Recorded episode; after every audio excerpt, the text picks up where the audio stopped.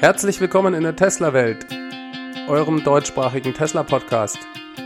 Hier die Themen Tesla unter Beschuss, Probleme in Norwegen und Elon will Kinder in Thailand retten. Mein Name ist David und dies ist die 20. Folge.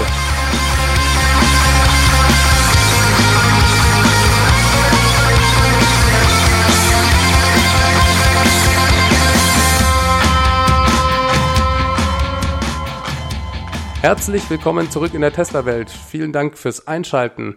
Ich freue mich, dass ihr wieder mit dabei seid für eine halbe Stunde mit News rund um das Thema Tesla. Wir schauen uns wie immer an, was diese Woche alles passiert ist. Letzte Woche war es ja soweit, dass Tesla die Quartalszahlen veröffentlichen konnte. Ist eigentlich alles hervorragend gelaufen? Tesla hat geliefert, konnte die angepeilten 5000 Model 3 in der letzten Woche des Quartals produzieren und mit insgesamt 53.339 produzierten Fahrzeugen die Erwartungen übertreffen. Und was hat es bewirkt? Nicht den erwarteten Short Squeeze, den Elon Musk uns angekündigt hatte. Nein, es gab eine Welle von Anfeindungen, Infragestellen des Ergebnisses, Bezichtigung der Lüge etc. etc. Und der Aktienkurs ist seitdem auf Talfahrt gegangen. Tesla steht seit der Veröffentlichung der Zahlen massiv unter Beschuss. Die Tesla-Kritiker haben nochmal deutlich eine Schippe draufgelegt und verbreiten weiterhin negative Berichte über Tesla. Und ich bekomme als interessierter Zuschauer des Ganzen mehr und mehr den Eindruck, dass dies zum Teil durchaus organisiert geschieht, mit dem Ziel, Tesla letzten Endes scheitern zu lassen. Ich will jetzt hier nicht zu paranoid klingen. Es gibt sicher unterschiedliche Gründe, warum jemand negativ über Tesla berichtet. Da sind zum Beispiel die Medien, die einfach nur auf die Klicks aus sind. Negativschlagzeilen verkaufen sich einfach besser. Tesla interessiert die Leute, daher immer ein dankbares Thema. Und man kann so wunderbar über brennende Batterien, tödliche Unfälle von autonomen Autos und so weiter berichten und damit seine Klickzahlen und letzten Endes seinen Werbeumsatz erhöhen. Dann gibt es Analysten, die schon seit Jahren an Tesla zweifeln und dementsprechend auch immer schon negativ über Tesla berichtet haben da hat der ein oder andere sicher auch einen Ruf zu verlieren. Wenn ich mich als Experte oder Börsenanalyst hinstelle und zehn Jahre lang erzähle, dass Tesla auf jeden Fall scheitern wird, werde ich wohl kaum meine Argumentation ändern, nur weil ein paar Produktionszahlen erreicht wurden. Dann versuche ich schon eher andere Schwachstellen zu finden und mich darauf zu konzentrieren oder einfach zu behaupten, dass diese Zahlen falsch seien. Zusätzlich gibt es auch immer wieder Artikel, die einfach schlecht recherchiert sind. Ich habe zum Beispiel einen Artikel von der ARD bzw. von der ARD Börse gelesen, in dem doch glatt stand, dass Tesla mit der Gesamtproduktion von nur 40.000 Fahrzeugen deutlich die Anleger enttäuscht hätte. Und ich frage mich da schon, wieso das ausgerechnet der ARD passieren muss. Würde ich sagen, ich zahle gern meine GZ-Gebühren, wäre das sicher gelogen. Wer tut das schon gerne? Aber ich bin schon jemand, der daran glaubt, dass diese Abgabe qualitativ höhere Nachrichten ermöglicht da die öffentlich-rechtlichen dadurch eben dann nicht von besprochenen Klickzahlen finanziell abhängig sein sollten. Daher finde ich schon in Ordnung, dass es diese Abgabe gibt, auch wenn man sicherlich über ganz viele Details sich streiten könnte, Höhe, Verteilung und so weiter. Ich habe allerdings auch selber erlebt, als ich länger im Ausland gelebt habe, dass Nachrichten zum Beispiel in Großbritannien oder auch in Frankreich wirklich auf einem viel schlechteren Niveau sind als in Deutschland. Daher erwarte ich eigentlich schon von der ARD, dass sie solche Artikel richtig recherchiert und nicht einfach mal eben Auslieferungszahlen das waren nämlich diese besagten 40.000 Autos mit den Produktionszahlen durcheinander wirft. Tesla hat, wie gesagt, bei den Produktionszahlen die Erwartungen deutlich übertroffen. Und ja, offiziell haben sich mehrere Analysten über die Auslieferungszahlen beschwert. Das stimmt auch. Da diese etwas niedriger ausfielen, Allerdings kann ich diese Kritik nicht wirklich ernst nehmen, da jeder halbwegs am Thema Interessierte genau weiß, dass Tesla versucht hat, möglichst wenig Fahrzeuge zu liefern, um so vielen Kunden wie möglich Zugang zu der Steuererstattung zu gewährleisten. Das weiß auch jeder Börsenanalyst in den USA. Und wenn sich jemand beschwert oder dies als Argument gegen die derzeit positive Entwicklung von Tesla nimmt, muss man ihm fast schon böswillige Absichten unterstellen. Finde ich sehr nachlässig, dass die ARD so ein wichtiges Detail nicht erwähnt, da hätte ich auf jeden Fall mehr erwartet. Sowas destabilisiert immer auch ein bisschen mein Weltbild von der Presse und ich muss leider sagen, dass mir, seitdem ich mich so viel mit Tesla beschäftige, sowas immer öfters auffällt. Wie oft einfach Zahlen in Berichten falsch dargestellt werden oder ganz falsch geschrieben werden. Kürzlich gab es einen Bericht in der FAZ, da ging es um eine neu geplante Batteriefabrik von BYD. In dem Artikel stand, dass der chinesische Batteriehersteller Cattle oder CATL mit 64 Gigawattstunden Jahresproduktion der größte Batteriezellenhersteller der Welt sei. Meines Erachtens ist das total falsch. Es gibt heute keine Firma, die 64 Gigawattstunden Output hat. Laut der englischen Wikipedia war Kertel 2017 bei knapp 12 Gigawattstunden abgesetzten Batterievolumens, also verkauften Batterievolumens. Und mein Problem ist dann immer, dass ja niemand Zeit hat, diese Zahlen alle nachzuprüfen, also ich auch nicht. Und ob jetzt die Zahl auf der Wikipedia stimmt, weiß ich natürlich auch nicht hundertprozentig. Die Quelle bezog sich auf die Webseite von Kettle, von dem her sollte das schon stimmen. Und ich finde es einfach schwierig, wenn eigentlich seriöse Medien solche Fehler machen. Das verunsichert mich einfach als Leser. Wie dem auch sei, diese ungenauen und schlecht recherchierten Artikel tragen dann eben auch nicht unbedingt zum positiven Image von Tesla bei. Kommen wir aber zu den etwas gemeineren und vielleicht auch orchestrierteren Attacken auf Tesla diese Woche.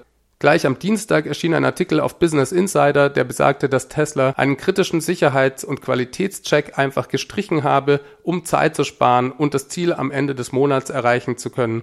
Es handelt sich dabei um den sogenannten Break-and-Roll-Test, einen Qualitätscheck bei der Autoherstellung, bei dem die Funktion der Bremsen, aber auch angeblich die perfekte parallele Ausrichtung der Räder sichergestellt wird. Tesla hat dem Bericht selbstverständlich sofort widersprochen und gesagt, dass dieser Test zwar nicht mehr Teil ihres Produktionsprozesses sei, sie ihn aber nicht auf Kosten der Qualität gestrichen hätten, um mehr Fahrzeuge produzieren zu können. Dieser Test sei einfach überflüssig. Die Bremsen jedes Model 3s werden ausgiebig an anderer Stelle getestet und jedes Fahrzeug werde auf einem Testparcours auf Herz und Nieren überprüft. Das Testen jedes Fahrzeugs auf einem Testtrack macht übrigens nicht jeder Automobilhersteller so, das nur mal so als Anmerkung. Und bezüglich der Überprüfung der Parallelität der Räder sagte Tesla, dass sie dafür einen speziellen proprietären Test auf der General Assembly Line hätten. So, jetzt wird's aber erst richtig interessant, wenn man sich anschaut, wer den Bericht geschrieben hat. Und zwar ist es eine Reporterin von Business Insider namens Lynette Lopez. Diese hat sich in der Vergangenheit durch extrem negative Berichterstattung über Tesla hervorgetan. Unter anderem hat sie über die angebliche unglaubliche Verschwendung von Ressourcen und das Anfallen von Rohstoffabfällen im großen Stil bei Tesla geschrieben. Im Nachhinein stellte sich heraus, dass diese Informationen auf das Konto von Martin Tripp gingen. Martin Tripp ist ja der Ex-Tesla-Mitarbeiter, der gerade wegen Sabotage und gestohlener Daten von Tesla verklagt wird. Dazu hatte ich euch ja in der Folge 17 und 18 ausführlich berichtet. Es scheint da also eine Verbindung zu geben. Elon Musk hat Lynette Lopez direkt auf Twitter angeschrieben und ihr gesagt, dass ein Ex-Tesla-Mitarbeiter, eben Martin Tripp, ausgesagt hätte, dass sie ihn geschmiert hätte im Austausch gegen unternehmenskritische Informationen. Elon fragte sie, ob das wahr sei, und im selben Tweet fragte er sie ebenfalls noch nach einer noch brisanteren Verbindung, und zwar zu ihrer Beziehung mit einem gewissen Jim Chanos. Jim Chanos ist ein bekannter Hedgefondsmanager und Milliardär in den USA. Noch wichtiger ist aber, dass er einer der größten Shortseller von Tesla ist, der schon seit Jahren gegen Tesla wettert und auch immer wieder nachweislich Unwahrheiten über Tesla verbreitet hat. Jim Chanos gehört zu den berühmten Shortsellern in den USA. Er berichtet regelmäßig auf CNBC und Bloomberg als Börsenexperte er ist durch die Aufdeckung des Betrugsskandals bei Enron vor vielen Jahren bekannt geworden und andere noch größere Hedgefonds und Shortseller hören sehr auf seine Meinung und folgen ihm auch in seine Short-Positionen. Zusätzlich hat Jim Chanos durch seine Medienpräsenz auch eine sehr gute Plattform, um seine Meinung kundzutun. Er hat sich allerdings auch einen sehr zweifelhaften Ruf eingehandelt, und zwar soll er beispielsweise bei dem kanadischen Versicherungsunternehmen Fairfax Financial, nachdem er gegen das Unternehmen an der Börse gewettet hatte, eine Schmierenkampagne sondergleichen gestartet haben und dadurch auch fast das Unternehmen in den Abgrund getrieben haben. Wir reden hier nicht nur von Desinformation und Falschaussagen, sondern auch von gezielter Bedrohung von Mitarbeitern, Bedrohung des CEOs und seiner Familie, Diskreditierung desselben in seinem privaten Umfeld Jim Janus ist der Meinung, dass gerade Unternehmen, die Finanzdienstleister sind oder auf Kapital von den Finanzmärkten angewiesen sind, mit genügend schlechter Presse und der richtigen Stimmung am Markt ohne sonstige Probleme den Bach hinuntergehen können. sozusagen wie eine sich selbst erfüllende Prophezeiung. Jim Janus hat auch Solar City geschortet. Solar City war ja im weitesten Sinne auch ein Finanzdienstleister, der absolut auf seine Fähigkeit angewiesen war, sich an den Finanzmärkten Geld zu leihen. Damals probierte Jim Janus ebenfalls öffentlich Stimmung gegen das Unternehmen zu machen, was ihm auch gelang. Er hat damals bei Solar City nachweislich falsche Informationen verbreitet. Zum Beispiel behauptete er, dass Solar City Subprime-Kredite vergeben würde, dass ihre Kunden mit großer Wahrscheinlichkeit nicht die monatlichen Raten auf Dauer bezahlen könnten und Solar City dann auf den Krediten sitzen bleibe.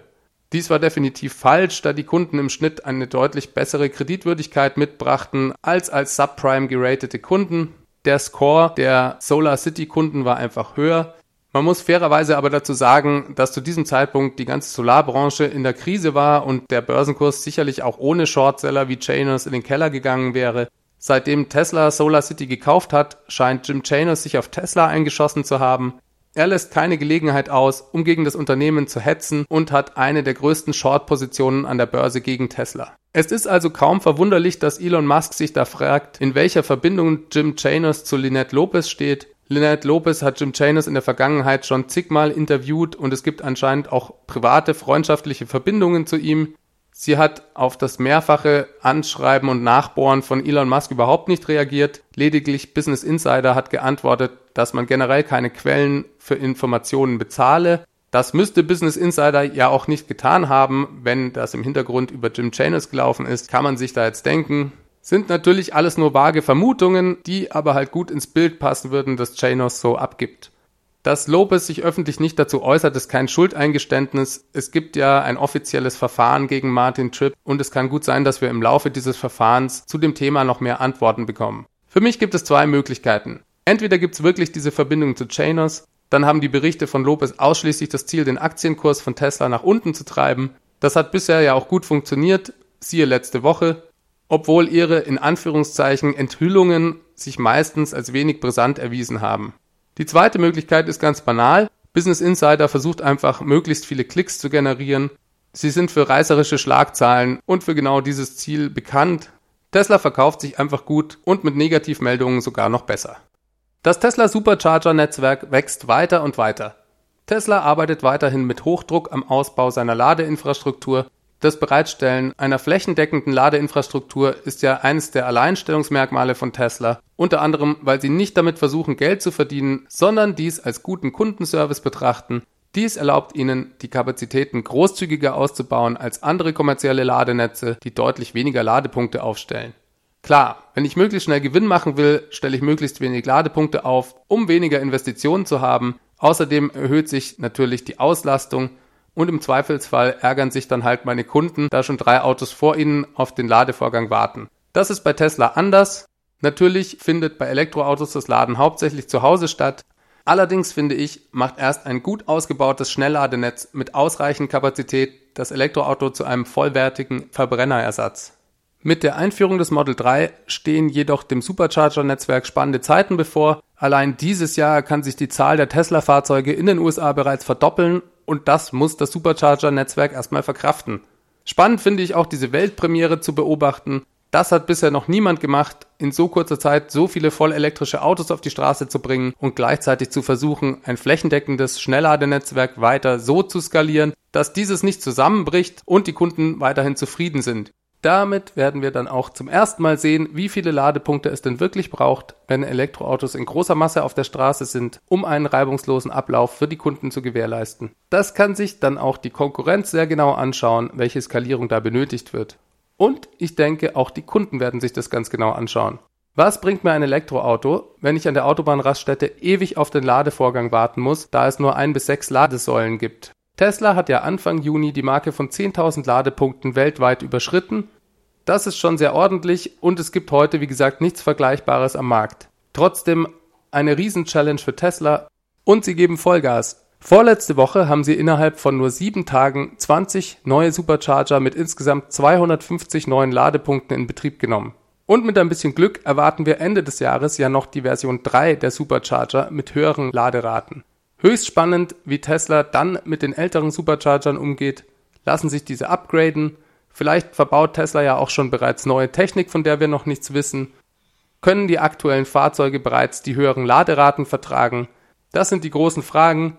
Elon hat ja nur angedeutet, dass Fahrzeuge mit älterer Batteriezellchemie, zum Beispiel von 2012, diese höheren Laderaten nicht vertragen werden. Ich persönlich bin fest davon überzeugt, dass auf jeden Fall Fahrzeuge von 2018 und vermutlich auch von 2017 in der Lage sein werden, schneller zu laden. Wir werden es sehen. Probleme in Norwegen.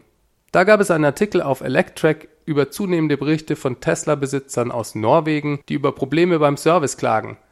Es geht hauptsächlich um sehr lange Wartezeiten für Reparaturen und auf Ersatzteile. Elon hat sogar auf den Artikel reagiert und auf Twitter einem User geantwortet, dass die norwegischen Kunden zu Recht verärgert seien. Tesla habe vor allem in Oslo Probleme, die Servicecenter auszubauen und man sei bemüht, mit mobilen Servicefahrzeugen, den Tesla Rangers, so schnell wie möglich Abhilfe zu schaffen. Man warte allerdings noch auf regulatorische Freigaben der dortigen Behörden. Norwegen ist der größte Markt für Tesla in Europa pro Einwohnerzahl. Dort gibt es über 26.000 Tesla-Fahrzeuge bereits auf der Straße und das bei nur etwas über 5 Millionen Einwohnern. Zum Vergleich, in Deutschland sind es nur knapp über 9.000 Fahrzeuge. Auf diese 26.000 Teslas kommen lediglich 11 Service Center. Sieht man das im Verhältnis, klingt es logisch, dass es dort zu Problemen kommt. Und ja, es liegt im Interesse von Tesla, das schnellstmöglichst in den Griff zu bekommen. Weil es bereits so viele Fahrzeuge dort gibt, ist das Betrachten des norwegischen Markts immer ein bisschen wie ein Blick in die Glaskugel und Tesla kann hier schon mal üben, was es heißt, viele Fahrzeuge auf der Straße zu haben, denn die Welle der Model 3 rollt. Klar liegt Teslas Fokus vor allem auf der Skalierung der Produktionskapazität, aber gleichermaßen müssen eben auch Service- und Ladeinfrastruktur mitwachsen. Importzölle machen Tesla das Leben in China schwer. Ich hatte euch ja in Folge 14 berichtet, dass es zu einer Lockerung der Importzölle in China gekommen sei. Diese sind damals von 25 auf 15 Prozent gesunken und Tesla hat auch direkt die Preise für seine Fahrzeuge in China gesenkt. Je nach Modell zwischen 6 und 14.000 US-Dollar. Leider hat sich in der Zwischenzeit der Handelskrieg zwischen den USA und China wieder verschärft, so dass sich ab jetzt Model X und S drastisch verteuern.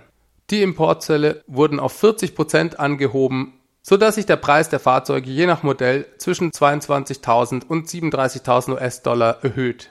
Das tut sehr weh. Die Nachfrage dürfte dementsprechend zurückgehen, selbst wenn Tesla das global gesehen vielleicht dieses Jahr noch nicht so stark zu spüren bekommt. Die Nachfrage für Model S und X ist ja weiterhin sehr hoch. In den USA gibt es ja vermutlich bis Ende des Jahres auch noch die volle Steuererleichterung von 7500 US-Dollar, sodass Tesla die Verkaufseinbußen in China damit vielleicht ein bisschen abfangen kann. Langfristig ruhen alle Hoffnungen jetzt auf der Eröffnung der chinesischen Gigafactory, da dies der einzige Weg ist, Importzölle dauerhaft loszuwerden. Wir haben Dienstag, den 10. Juli und Elon Musk ist heute in Shanghai. Er trifft sich dort unter anderem mit Regierungsvertretern und gerüchteweise wird er am Mittwoch und Donnerstag auch noch in Beijing sein. Genaueres ist dazu nicht bekannt, aber ich frage mich, ob wir nicht sehr kurzfristig, eventuell schon in den kommenden Tagen, eine Ankündigung zu der neuen Gigafactory bekommen werden. Die große Frage ist, wie lange es dauert, dort eine Produktion aufzubauen. Wie lange braucht Tesla, wenn sie jetzt sofort mit dem Bau beginnen, bis das erste in China produzierte Fahrzeug vom Band rollt? Und wie finanzieren sie das Ganze? Elon Musk hat ja sehr deutlich mehrfach gesagt, dass er dieses Jahr kein neues Kapital besorgen will. Ich denke, er kann in diesem Punkt seine Meinung auf keinen Fall ändern. Vielleicht macht er das ja dann 2019. Wenn er zwei profitable Quartale dieses Jahr noch abliefern kann, sieht die Stimmung an den Finanzmärkten und bei Investoren sicherlich wieder anders aus. Und ein Teil der Investitionen kann ja zum Beispiel auch von Panasonic kommen. Dass Panasonic dafür bereit sei, haben sie mehrfach in den letzten Wochen signalisiert. 200.000 Fahrzeuge in den USA oder was? Wir haben Juli, das dritte Quartal hat begonnen und bisher gab es keinerlei Meldung dazu, ob Tesla die Marke von 200.000 gelieferten Fahrzeugen in den USA inzwischen erreicht hat oder nicht. Diese Marke ist, wie ihr vermutlich inzwischen als regelmäßige Hörer alle wisst, ganz entscheidend für die amerikanischen Kunden, da sie den Startschuss für das langsame Ausblenden der Steuersubvention in den USA gibt. Es liegt bereits ein Gesetzentwurf vor, der diese Grenze abschaffen soll. Die ersten Firmen, die über diese 200.000er Marke kommen werden, sind Tesla und irgendwann auch vermutlich General Motors mit dem Chevy Bolt, also zwei US-Automobilhersteller, die ab dann einen gewissen Nachteil gegenüber der meist ausländischen Konkurrenz haben werden, und warum? Nur weil sie besonders innovativ waren und als erster am Markt viele Elektroautos verkauft haben. Das ist kontraproduktiv, daher gibt es auch diesen Gesetzesentwurf. Ob, wann und in welcher Form dieser beschlossen wird, steht allerdings noch ein bisschen in den Sternen, so dass man sich als Käufer nicht darauf verlassen sollte.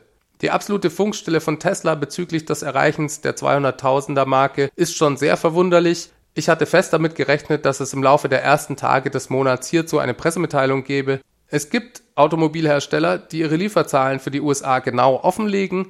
Tesla und einige andere tun dies nicht. Sie sind auch nicht dazu verpflichtet, diese Zahlen zu veröffentlichen. Allerdings wäre es in diesem Fall um der Transparenz willen und für die Planbarkeit des Kaufs für Kunden, die sich ein Tesla-Fahrzeug anschaffen möchten, doch schon sehr interessant. Nachvollziehbarerweise verärgert das auch den ein oder anderen Kunden, die beispielsweise auf die 35.000 Dollar Version des Model 3 warten, können heute de facto nicht wissen, wie viel von der Subvention ihnen dann noch zusteht, wenn sie ihr Fahrzeug geliefert bekommen. Für mich nur sehr schwer nachvollziehbar, warum Tesla sich dazu nicht äußert. Entweder sie haben es geschafft, die Marke erst im dritten Quartal zu überschreiten, dann könnten sie es ja jetzt auch sagen. Oder, und das wäre natürlich die deutlich schlimmere Variante, die Marke wurde bereits im zweiten Quartal überschritten. Das hätte zur Folge, dass sich die Subvention bereits im Q4 2018 halbiert. Das kann ich mir aber beim besten Willen eigentlich nicht vorstellen. In diesem Fall gäbe es für Tesla richtig Ärger von den Kunden und es würde ja fast schon an Irreführung des Kunden grenzen. Viele Kunden bestellen heute die teureren Versionen des Model 3, weil sie eben mit der Subvention bis Ende des Jahres rechnen. Es wäre ein riesiges Eigentor für Tesla. Kann ich mir, wie gesagt, nicht vorstellen. Vielleicht habt ihr ja eine Theorie dazu. Ihr könnt mir gerne per E-Mail an die feedback at teslawelt.de schreiben und mich das wissen lassen. Oder auch gerne über Twitter. At teslawelt ist der Account. Die Zeit des Anti-Selling ist vorbei. Mit dem Erreichen der Produktionsrate von 5000 Fahrzeugen in nur einer Woche am Ende des letzten Monats hat bei Tesla auch ein Wechsel in der Verkaufspolitik für das Model 3 begonnen. Bisher hat Tesla ja laut eigener Aussage alles daran gesetzt, das Model 3 nicht zu verkaufen. Teslas Sales Advisor waren angewiesen, Kunden lieber ein Model S zu verkaufen, mit dem Argument, dass dieses Jahr viel schneller lieferbar sei. Dies ändert sich jetzt so langsam und wir können es an verschiedenen Stellen beobachten. Bisher hat Tesla wöchentlich eine begrenzte Anzahl von Reservierungsbesitzern per E-Mail eingeladen und aufgefordert, ihr Model 3 online zu konfigurieren und damit also eine Bestellung zu tätigen. Das ist jetzt vorbei. Tesla hat vor ein, zwei Wochen allen Reservierungsbesitzern in den USA und in Kanada Zugang zu dem Konfigurator gegeben und jetzt ist bekannt geworden, dass Tesla kurz davor steht, in den USA und in Kanada ganz ohne die Reservierungen weiterzuarbeiten. Das heißt, jeder potenzielle Kunde hat direkten Zugriff auf den Online-Konfigurator und kann direkt ein Model 3 bestellen. Tesla will weiterhin Kunden, die eine Reservierung hatten, priorisieren. Da gibt es durchaus auch Kritik an Tesla, da sie die Performance-Version, was die Auslieferung angeht, anderen Konfigurationen vorziehen. Es könnte also passieren, wenn ich eine Reservierung am ersten Tag bereits vor zwei Jahren getätigt habe, aber kein Performance-Modell kaufen will, dass jetzt jemand mit einem Performance-Modell und ohne Reservierung das Auto früher erhält als ich. Aber na gut, perfekt ist das Modell eben nie. Gleichzeitig hat Tesla begonnen, Testfahrten anzubieten und auch von einer Incentivierung der Sales Advisor in Form von Vertriebsprovisionen für die Performance-Variante des Model 3 konnte man in dieser Woche hören. Alles, was Bestellungen besonders der lukrativeren Modelle, also vor allem der Performance-Version bringt, ist willkommen. Es war sicher auch kein Zufall, dass Tesla die Datenoption gerade jetzt kostenpflichtig macht. Wer bis Ende Juni sein Fahrzeug bestellt hat, konnte das ja noch umgehen, was sicherlich auch nochmal die Bestellungen gepusht hat. Das übergeordnete Ziel für Tesla ist, positiven Cashflow im dritten und vierten Quartal zu erzielen. Das spürt man ganz deutlich. Eine Bestellung ist für Tesla natürlich auch immer mehr wert als nur eine Reservierung. Daher schaffen sie das Reservierungssystem jetzt auch ab. Erstens werden bei der Bestellung direkt 2500 US-Dollar fällig, die auch nicht erstattbar sind. Es gibt sogar Berichte, dass Kunden schneller beliefert werden, wenn sie das Auto bei Bestellung direkt Cash bezahlen. Cash heißt in diesem Fall nicht mit Bargeld, sondern dass sie direkt mit der Kreditkarte bezahlen. Leute, die ein Auto in Zahlung geben möchten oder eine Finanzierung wünschen, haben da erstmal das Nachsehen. Das könnte man jetzt auch als unfair ansehen. Von dem Cashflow-Standpunkt aus macht dies aber durchaus Sinn. Der Prozess ist natürlich langwieriger, wenn jemand sein Auto in Zahlung geben möchte. Kunden, die das nicht brauchen, gibt es sicherlich genug und Tesla kann diese schneller abwickeln und hat dementsprechend dann auch früher das Geld auf dem Konto und zur Verfügung. Ich denke, dass gerade auch der Absturz des Börsenkurses trotz Erreichen des Produktionsziels Elon nochmal gezeigt haben dürfte, dass die einzige Möglichkeit, dauerhaft die Shortseller loszuwerden, und damit auch die dahinter vermutete Stimmungsmache gegen Tesla darin besteht, ein profitables Unternehmen zu werden. Und an diesem Ziel arbeiten sie zu Recht, wie ich finde, mit Hochdruck. So, und dann hier noch zu guter Letzt eine Story, die ich nicht unerwähnt lassen will. Ihr habt sicherlich die Geschichte von den zwölf in Thailand in einer Höhle eingeschlossenen Jungs mitbekommen, die hoffentlich in der Zwischenzeit alle gerettet wurden. Jemand hatte Elon auf Twitter gefragt, ob er da nicht helfen könne und in der Folge hatte dieser dann angefangen, sich dazu auf Twitter auch einzuschalten und Ideen zu entwickeln, wie man solch eine Rettung technisch durchführen könne. Es wurden immer mehr Ideen und Lösungen in immer mehr Tweets von ihm entwickelt, bis zu der Meldung, dass ein Team von SpaceX und Boring Company Experten in Richtung Thailand unterwegs sei. Sein Plan war, die Kinder mit einer Art kleinem U-Boot aus der Höhle zu transportieren. Dieses U-Boot hat sein Team aus einer Treibstoffleitung der Falcon 9 Rakete gebaut, durch die normalerweise flüssiger Sauerstoff fließt. Mit Hilfe von zwei Tauchern sollte das U-Boot mit einem Kind dann durch das Höhlensystem navigiert werden. Das U-Boot hat Anschlussmöglichkeiten für vier Sauerstoffflaschen, zwei vorne und zwei hinten. Und Elon Musk twitterte, es dauere acht Stunden dieses U-Boot herzustellen und dann nochmal 17 Stunden, um damit vor Ort zu sein. Die Rettungsaktion ist letzten Endes auch ohne die Lösung von SpaceX gestartet worden und hoffentlich, wenn ihr das hört, bereits erfolgreich beendet. Ich fand die Geschichte trotzdem aus zwei Gründen bemerkenswert. Ich finde den Einsatz von Elon hier einfach großartig. Ich kenne keinen anderen CEO, der solche Aktionen durchführt und dafür alles andere stehen und liegen lässt. Und Elon hat, weiß Gott, im Moment viel um die Ohren. Das ist sicher auch ein großer Grund, warum Elon Musk Menschen so begeistert. Man glaubt ihm hier einfach, dass er das Richtige tun will und dafür andere kommerzielle Interessen hinten anstellt. Weiterhin hat mich fasziniert, mit welcher Geschwindigkeit sein Team solch ein Problem angeht und auch zu einem Ergebnis kommen kann. Selbst wenn die Lösung jetzt letzten Endes nicht zum Einsatz kam, in jedem anderen Großunternehmen vergehen erstmal mindestens ein Monat, bis überhaupt klar wird, ob man so ein Projekt starten will oder nicht. Ich habe öfters mit großen Unternehmen zu tun und kenne das sehr gut. Und das ist immer wieder faszinierend bei Elon zu sehen. Erinnert euch an die General Assembly Line Nummer 4 beim Model 3. Diese wurde samt des berühmt-berüchtigten Zelts innerhalb von nur zwei bis drei Wochen erbaut und hat dann in der letzten Woche des Quartals 1000 Fahrzeuge produziert.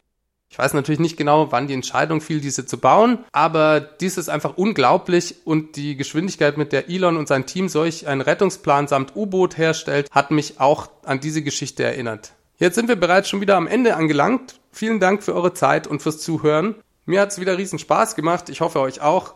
Schaltet nächste Woche wieder ein. Ihr wisst ja, wie ihr mich erreichen könnt. Ich freue mich auch immer über Audiobeiträge. Einfach mit dem Handy aufnehmen und mir an feedback at teslawelt.de schicken. Oder ihr ruft die Hotline an, das ist die 0211 9763 2363. Ansonsten könnt ihr mich auch gerne unterstützen, indem ihr für den Podcast ein bisschen Werbung macht oder mir eine Bewertung auf iTunes schreibt. Ich wünsche euch eine ganz gute Woche. Wir hören uns. Bis zum nächsten Mal. Ciao, ciao.